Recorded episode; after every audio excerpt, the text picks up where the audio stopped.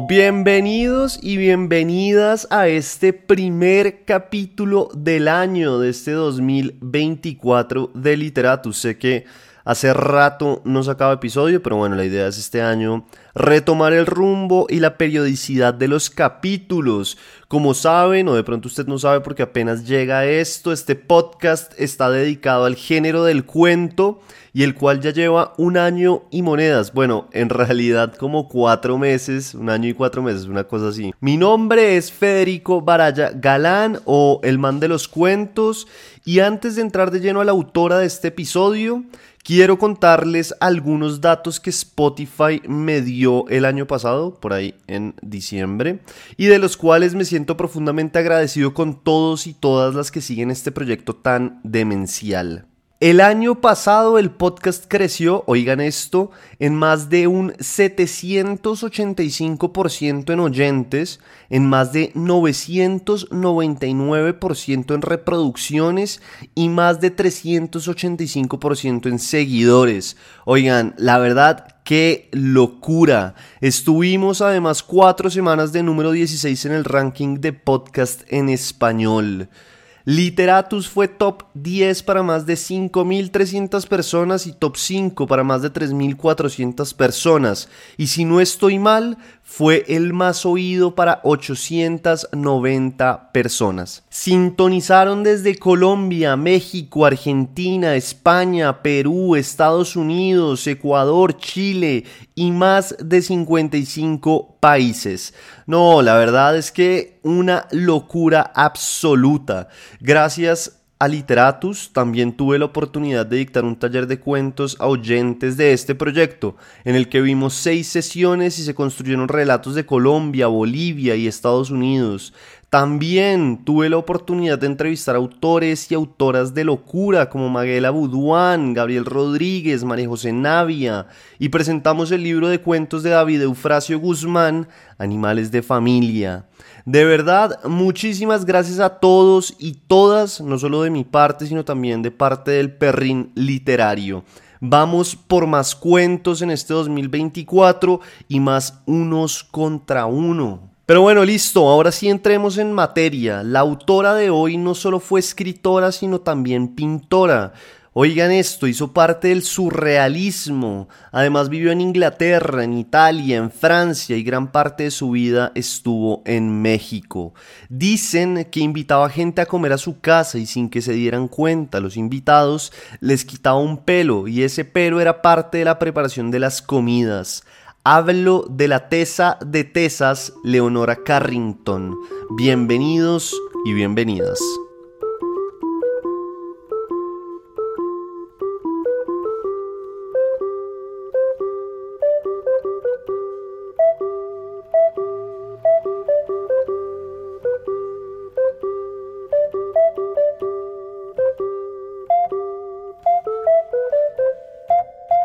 Am as mysterious to myself as I'm mysterious to the others.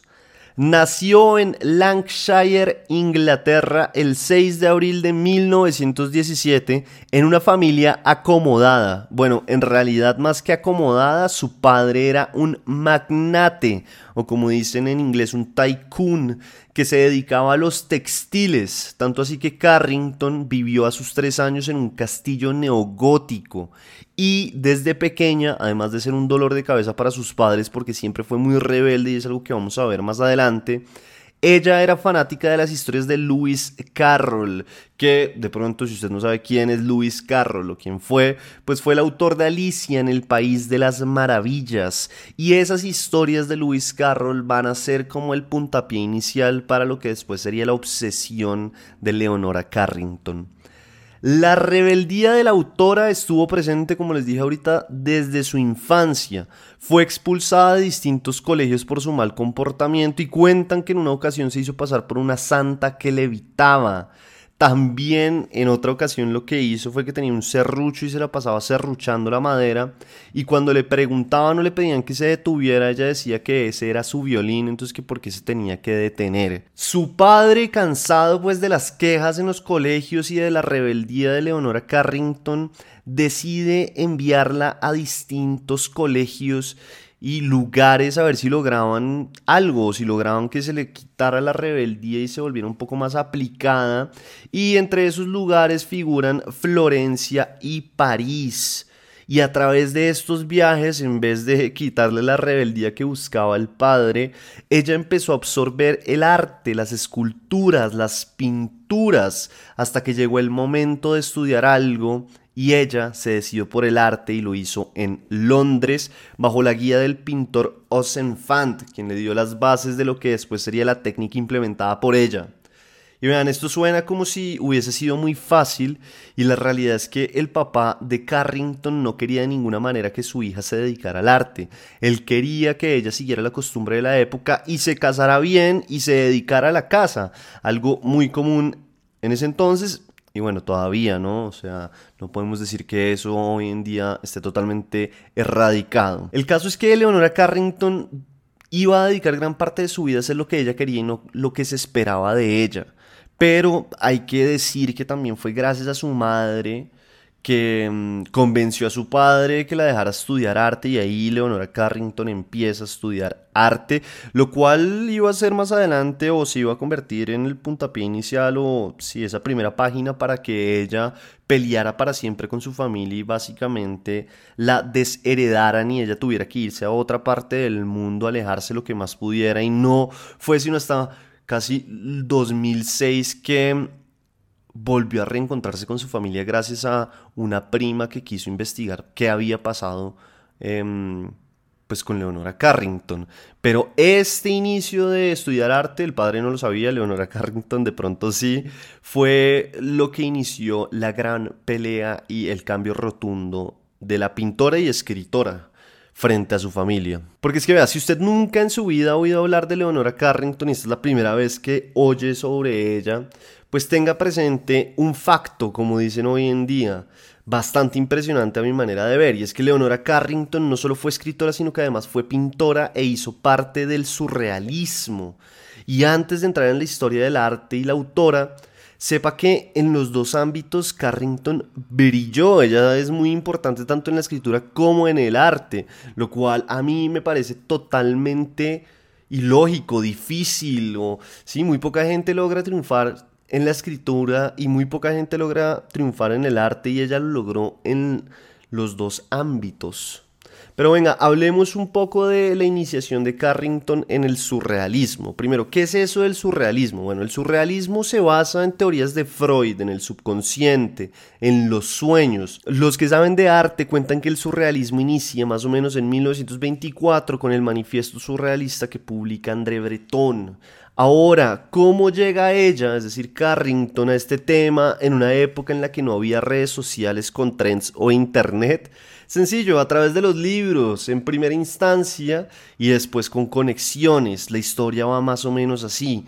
Mientras Carrington estudiaba en Londres, leyó un libro sobre el surrealismo escrito por Sir Herbert Reed y cuya portada tenía una pintura de Max Ernst, el pintor alemán que vivió gran parte de su vida en Francia y que hizo pinturas famosísimas como The Eye of Silence o Napoleon in the Wilderness y mi favorita que se llama The Elephant Celebs. Si no las conoce, búsquelas en Google ahí en un segundito para que vea cómo era la vuelta. El caso es que ese libro, cuando Leonora Carrington lo leyó, le abrió el panorama y ella dijo, sí, efectivamente esto es lo que yo quiero hacer, este es el arte que yo quiero hacer y también un poco la escritura que yo quiero hacer. Pero además de eso, la artista, gracias a una amiga en común, consiguió una cita con Max Ernst, que era el que había ilustrado la portada del libro. Y entonces, claro, se consiguió la cita y ella se fue a Francia a comer con este tipo. Ya se imaginarán, ¿no? Una cosa llevó a la otra y terminaron, evidentemente, siendo amantes. Esto para los padres de Carrington debió ser una afrenta al honor familiar, no solo porque se estaba metiendo con un hombre casado, sino también porque era pintor y tenía 26 años más que ella. Ahora imagínense, estamos hablando de una Leonora Carrington que quería que el mundo entero entrara en ella y que empieza a ser parte de la movida surrealista. Pero entonces volviendo a lo de los papás, pues acá ya podemos ver que Leonora Carrington hacía lo que ella quería y no lo que sus papás o su papá específicamente esperaba de ella. Durante este tiempo que les cuento que ella está con Max Ernst y que está en la movida surrealista, la pintora y autora empieza a parchar con pintores como Picasso, Dalí, Miró, Breton. Entonces imagínense esa locura y ese movimiento cultural en el que ella estaba. Y esos tipos que hacían pues vivían en bares y en cafés y es también allí que ella se da de frente con la realidad que compone también a estas personas, que además de grandes pintores y artistas, pues también tenían pensamientos muy de la época y que chocaban y chocaron con ella porque había muchas ideas misóginas. Por ejemplo, y lo que cuenta Roberta Villarreal en su podcast de arte, es que en el surrealismo los artistas siempre vieron a las mujeres como musas en potencia, mas no como pintoras o artistas. Y pues claro, si Leonora Carrington había hecho todo lo que había hecho a pesar de su familia, ¿qué se iba a dejar de alguien más? De ahí su famosa frase, no tuve tiempo de ser la musa de nadie, estaba demasiado ocupada en revelarme de mi familia y aprender a ser artista. Sobre este tiempo, la autora dijo que fue una época de estar en el paraíso, sobre todo por su relación con Ernst, pero ya sabemos que la vida no funciona así, mucho menos para los artistas, y ese tiempo de felicidad se acabó por culpa de la guerra, tiempo en el cual el pintor estuvo varias veces en prisión. La segunda vez que toman prisionero a Ernst, Carrington toma la decisión de que necesita desintoxicarse de él para no sufrir más. Imagínense eso, imagínense que ustedes acaban de sufrir una ruptura amorosa y que la decisión que toman es que necesitan desintoxicarse de esa otra persona. Bueno, eso fue lo que pensó y lo que hizo en su momento Leonora Carrington. Pero, ¿qué significa desintoxicarse de Ernst? ¿O qué hace? Bueno, trabajo extenuante, se la pasaba trabajando todo el día pintando y escribiendo y mucho alcohol. Pero como eso no fue suficiente, entonces la autora y pintora decide autoinducirse en el vómito, lo cual en vez de desintoxicarla del pintor la lleva al delirio. Carrington entonces empezó a ver su salud mental disminuida a tal punto que su padre la obliga a internarse en un asilo en Santander, España, en el cual al parecer la tenían hasta la coronilla de fármacos, sí, como que la mantenían todo el tiempo totalmente drogada. Una historia que encontré varias veces en la búsqueda de fuentes para este episodio es que supuestamente la que fue la niñera de Carrington cuando ella era una niña, se fue hasta España en un submarino y la rescató del asilo mental. Según The New York Times, ese tiempo que pasó en Santander a la autora y pintora le dio las bases para crear arte. Pero bueno, no, no nos vayamos por ahí todavía, porque la niñera va y la rescata en el submarino, pero además de eso tiene que seguir escapando, pues porque sus padres quieren que ella siga en el asilo mental y se recupere. Entonces lo que hace es que al escapar termina en la Embajada de México en Portugal, donde conoce a su primer esposo, que fue Renato Leduc, y con quien se casa las carreras y se va a vivir a México en 1942. Aquí me parece la autora logra desatarse de las cadenas de sus padres por fin. Y acá empieza la historia de Leonora Carrington en México, que es muy importante en la historia de la vida de la pintora y de la escritora. En México, su matrimonio con Leduc no duró mucho y allá conoció a su segundo esposo, el fotógrafo húngaro Weiss, judío que escapó de los nazis y terminó en México y con quien tuvo dos hijos, Pablo y Gabriel. Sobre esta relación, que fue longeva, contó que igual no estuvo lejos del drama y ella dice haber tenido amoríos con el mismísimo Octavio Paz.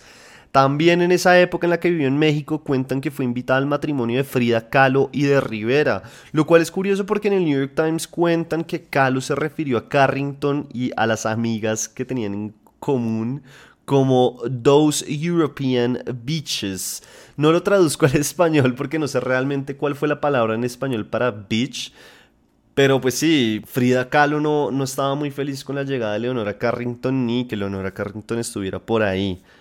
En 1962 al autor le toca irse de México porque cree estar en peligro y de allá se va para los Estados Unidos, país en el que vivió por más de 25 años. Entonces como podemos ver, pues Leonora Carrington fue una persona que vivió en muchos países, vivió en Francia, vivió en Inglaterra, alcanzó a vivir en Italia, vivió en México, vivió en Estados Unidos. Y en 2006, pongan atención a esta historia, su prima, Joanna Moorhead, se fue hasta México a timbrarle en la casa o en la casa de Carrington. ¿Qué pasó? Moorhead, más joven que Carrington, nació y creció oyendo historias sobre una familiar que decidió abandonar a la familia. Esto lo escribió en The Guardian, dice, en la mayoría de las familias los fantasmas están muertos, pero en mi familia, en algún lugar, nuestra fantasma sigue viva. Su nombre es Prim y nos abandonó un día de otoño de 1937 cuando tenía 20 años. Prim era la silla vacía en el almuerzo familiar de los domingos, era la tía que sus sobrinos nunca veían en Navidad, la prima que no llegaba a los funerales. Bueno, Prim era Leonora Carrington y además de lo anterior fue tal lo que causó en su familia que sin importar la fama y las cosas que lograba Carrington, para ellos estaba muerta y de ella no se hablaba. Por esa razón, Moorhead fue en el 2006 hasta México para conocer la historia de su prima. Ese artículo ustedes lo encuentran, si no estoy mal, en The Guardian. Está muy bueno para leer porque es impresionante ver cómo después de tanto tiempo Leonora Carrington vuelve a reunirse con una familiar y cómo Moorhead, que pues es la, la, familiar, también encuentra muchos de sus rasgos y de sus preguntas que tenía la familia haciéndole esa visita a Leonora Carrington. Entonces es un artículo muy interesante por eso. Leonora Carrington, pues estamos hablando del 2006, ya era bastante adulta, ya estaba viviendo de nuevo en México. Y esa casa que visita Moorhead, vean esto, esa casa después los hijos la convierten, ya con la muerte de Leonora Carrington, la casa donde vivieron casi toda la vida, donde vivió casi toda la vida en México, la convierten o la convirtieron en un museo, que hoy en día usted puede ir a visitar y puede entrar en la casa de Leonora Carrington y conocer qué fue lo que ella o cómo era su casa, cómo vivía en esa época. A Leonora Carrington, a diferencia de muchos artistas y escritores, la fama pues le llegó tarde, sí, pero en el caso de ella la encontró viva, lo cual no siempre pasa. En el 2009, oigan esto, su pintura The Giantess fue vendida en 1.5 millones de dólares y en ese mismo año su novela The Hearing Trumpet hizo parte de la lista de las novelas que toda persona debería leer. No le fue nada mal, ¿no creen? De su obra de literatura dejó 10 piezas, o sí, 10 obras, dentro de las cuales están el libro de cuentos La Casa del Miedo, que publicó en 1938, y The Hearing Trumpet, que fue la novela que salió en 1976, que les digo que hace parte de la lista que toda persona debería leer en su vida. No siendo más, entremos de lleno a oír su cuento, que se titula La debutante.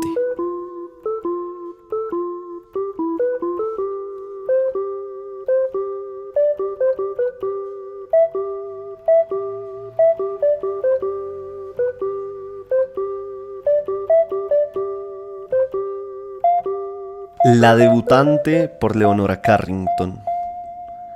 En la época en que fui debutante, solía ir a menudo al parque zoológico. Iba tan a menudo que conocía más a los animales que a las chicas de mi edad.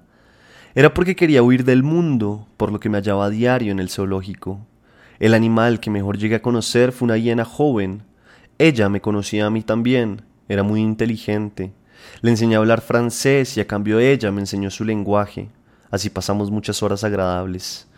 Mi madre había organizado un baile en mi honor para el primero de mayo, lo que sufrí durante noches enteras. Siempre he aborrecido los bailes, sobre todo los que se daban en mi honor. La mañana del 1 de mayo de 1934 fui muy temprano a visitar a la hiena. ¡Qué asco! le dije. Esta noche me toca asistir a mi baile. Tienes suerte, dijo ella. A mí me encantaría ir. No sé bailar, pero en cambio sabría mantener una conversación. Habrá muchas cosas de comer, dije. He visto llegar a casa carros repletos de comida. Y aún te quejas, replicó la hiena con desaliento. Mírame a mí, yo solo como una vez al día y me tienen jeringada con tanta basofia. Se me ocurrió una idea audaz. Estuve a punto de echarme a reír. No tienes más que ir en mi lugar. No nos parecemos lo bastante, si no, con gusto iría, dijo la hiena un poco triste. Escucha, dije, con las luces de la noche no se ve muy bien. Con que te disfraces un poco, nadie se fijará en ti en medio de la multitud. Además, tenemos casi la misma estatura. Eres mi única amiga. Anda, hazlo por mí, por favor. Se puso a pensar en esta posibilidad. Comprendí que estaba deseosa de aceptar. De acuerdo, dijo de repente. No había muchos guardianes cerca, dado lo temprano de la hora. Abrí rápidamente la jaula y en un instante estuvimos en la calle. Llamé un taxi. En casa todo el mundo estaba aún en la cama. Una vez en mi cuarto saqué el vestido que debía ponerme por la noche. Era un poco largo y la hiena andaba con dificultad con mis zapatos de tacón alto. Encontré unos guantes con que ocultarle las manos, demasiado peludas para parecerse a las mías. Cuando el sol iluminó mi habitación, la hiena dio varias vueltas alrededor, andando más o menos derecha. Estábamos tan ocupados que mi madre, que entró a darme los buenos días, estuvo a punto de abrir la puerta antes de que la hiena se escondiera debajo de la cama. Esta habitación huele mal, dijo mi madre abriendo la ventana. Antes de esta noche date un baño con mis nuevas sales. Por supuesto, le dije. No se entretuvo mucho. Creo que el olor era demasiado fuerte para ella. No te retrases para el desayuno, dijo al irse. Lo más difícil fue encontrar un disfraz para la cara de la hiena. Estuvimos buscando horas y horas. Rechazaba todas mis sugerencias. Por fin dijo, Creo que he encontrado la solución. ¿Tenéis criada? Sí, dije perpleja. Pues verás, vas a llamar a la criada. Cuanto entre, nos lanzamos sobre ella y le arrancamos la cara. Llevaré su cara esta noche en lugar de la mía. No lo veo muy práctico, dije yo. Probablemente se morirán cuanto pierda la cara. Alguien encontrará su cadáver y nos meterán en la cárcel. Tengo la suficiente hambre como para comérmela, replicó la hiena. Y los huesos también, dijo. ¿Te parece bien? Solo si me prometes matarla antes de arrancarle la cara, si no, le va a doler demasiado. Bueno, eso me da igual. Llamé a Marí, la criada, no sin cierto nerviosismo. Desde luego no la habría hecho si no odiara tanto los bailes. Cuando entró Marí me volví de cara a la pared para no verlo. Debo reconocer que no tardó nada, un breve grito y se acabó. Mientras la hiena comía, estuve mirando por la ventana. Unos minutos después, dijo, ya no puedo más, aún me quedan los pies, pero si tienes una bolsa, me los comeré más tarde, a lo largo del día. En el armario encontrarás una bolsa bordada con flores de lis. Saca los pañuelos que tiene y quédatela. Hizo lo que le había indicado. A continuación, dijo, date la vuelta ahora y mira qué guapa estoy. Delante del espejo, la hiena se admiraba con el rostro de Marí. Se lo había comido todo cuidadosamente hasta el borde de la cara, de forma que quedaba justo lo que le hacía falta. Es verdad, dije, lo has hecho muy bien. Hacia el atardecer, cuando la hiena estuvo completamente vestida, declaró Me siento en plena forma. Me da la impresión de que voy a tener un gran éxito esta noche.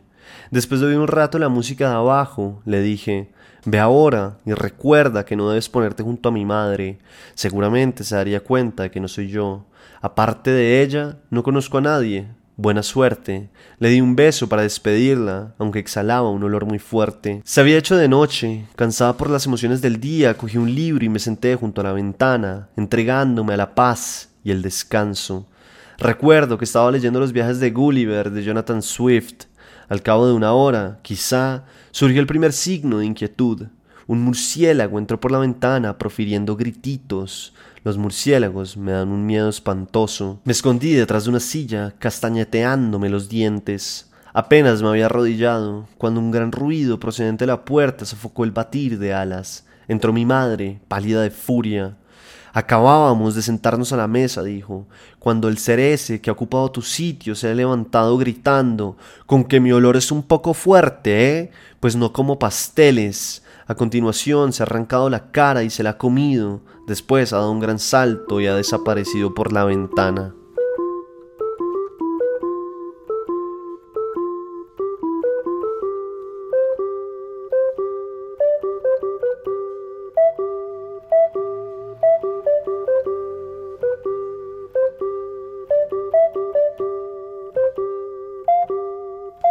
Este fue el capítulo número 43 de Literatus.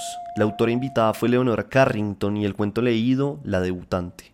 Mi nombre es Federico Baraya Galán o el man de los cuentos y recuerden que en Instagram me encuentran como federico.baraya y en Twitter como Federico Baraya. Nos oímos en este 2024 con muchos más cuentos.